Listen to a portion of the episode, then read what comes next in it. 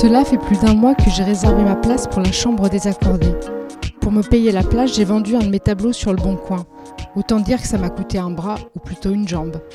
Le jour J arrive. Dehors il fait beau et je n'ai plus très envie de m'enfermer dans une salle. J'hésite, et puis ce titre, La chambre désaccordée, c'est-à-dire la chambre qu'on ne veut pas m'accorder ou la chambre dans laquelle résonne une musique disgracieuse? Tout un programme qui ne me dit rien qui vaille. Mais ce titre, finalement la curiosité l'emporte. 19h30. Je passe dans la salle de bain pour me refaire une beauté, un petit coup de parfum, une once de crayon sur les yeux, une pointe de rouge à lèvres et me voilà prête. 19h45, il est temps de partir. J'ai calculé mon itinéraire sur le site des TCL. Mais soudainement, grand dilemme. Bus ou métro? Métro ou bus? Bus. Ticket ou carte? Carte ou ticket? Ticket. Je perds du temps, je vais être en retard. 20h, je décolle. Enfin, façon de parler, je ne prends pas l'avion, je lève mes fesses de mon canapé. J'attrape mes clés, ferme la porte et descends l'escalier. Je suis fébrile. Dans l'escalier, je rencontre la voisine qui voudrait bien me parler. Je dis Je n'ai pas le temps, je vais être en retard. Elle me répond Si de temps en temps tu prenais ton temps, tu aurais plus de temps. J'ai l'impression d'être le lièvre dans Alice au pays des merveilles, toujours à courir après le temps.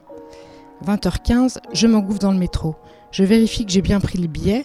Tout à coup, mes pensées me rattrapent. Et si on me refusait l'entrée, avec ce titre La chambre désaccordée, c'est peut-être cela un spectacle annulé avec des spectateurs devant la chambre dans laquelle ils ne peuvent pas pénétrer. Je me dis, je verrai bien, mais je ne suis pas rassurée. 20h30, les trois coups retentissent dans la salle. Ouf, je vais pouvoir rentrer. 20h45, le spectacle commence. C'est un orchestre de musique de chambre qui joue une musique sans harmonie. Je m'en doutais. Chacun, chacun ses accords, mais pas d'arrangement. Le violon grince, la flûte siffle, le gong tambourine, la trompette fanfaronne, une musique du genre Pierre Boulez, stridente, un supplice pour les oreilles. 21h. D'habitude, je m'endors au spectacle, mais là c'est impossible, trop de bruit, une véritable confuture acoustique. On m'a donné des bouchons d'oreilles, mais il, reste, il reste inefficace tant le volume en décibels est élevé. 21h15, entracte. Je quitte ma place après avoir scruté la salle pour voir s'il n'y aurait pas quelqu'un que je connaisse.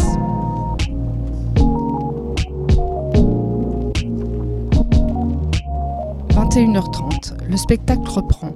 La seconde partie est très différente de la première. Plus de musique mais du texte. Un acteur qui se moque des spectateurs qu'il veut à tout prix mettre dehors pour retrouver la tranquillité des répétitions.